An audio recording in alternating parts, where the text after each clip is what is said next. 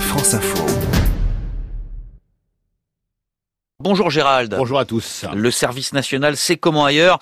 C'est comment chez nos voisins européens? Alors un service national universel comme en France, il n'y en a pas. Un service militaire, lui, il est une espèce en voie de disparition depuis longtemps en Europe, mais c'est une espèce que certains pays ont réintroduit assez récemment. Alors quels sont les pays qui n'ont plus de service militaire? Ce sont les grands pays européens, la Grande-Bretagne dès 1960, l'Espagne plus tard en 2001, puis l'Allemagne encore plus récemment en 2011, et aussi la plupart des anciennes républiques du bloc de l'Est. Alors il y a donc des pays qui ont conservé le service militaire En Europe, vous avez effectivement la Suisse et l'Autriche. Ces deux pays ont d'ailleurs décidé de maintenir la conscription à l'occasion de deux référendums.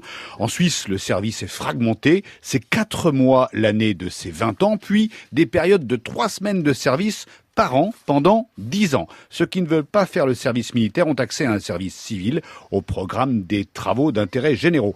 En Autriche, c'est 6 mois de service militaire et pour ceux qui ne le souhaitent pas, c'est 9 mois à travailler dans des services de secours, dans des maisons de retraite, auprès des réfugiés ou encore des toxicomanes. En Grèce et au Danemark, le service militaire subsiste également. Et donc, euh, dernière catégorie, celle des pays qui ont réintroduit le service militaire récemment. La Suède et la Lituanie, deux pays qui s'inquiètent de la menace de leurs voisins russes, notamment en mer Baltique. La Suède a rétabli le service militaire il y a deux ans, alors qu'elle l'avait supprimé sept ans auparavant. Euh, L'armée de métier n'était plus suffisamment nombreuse. Il manquait en permanence 7000 postes de soldats.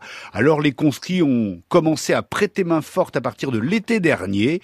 Ils seront 4000 à 5000 militaires chaque année. C'est sélectif, car avec ce chiffre, on est bien loin de retrouver toute une classe d'âge suédoise. Il y a les tests d'aptitude physique ou psychologique. Pour ceux qui sont retenus, c'est 9 mois de service.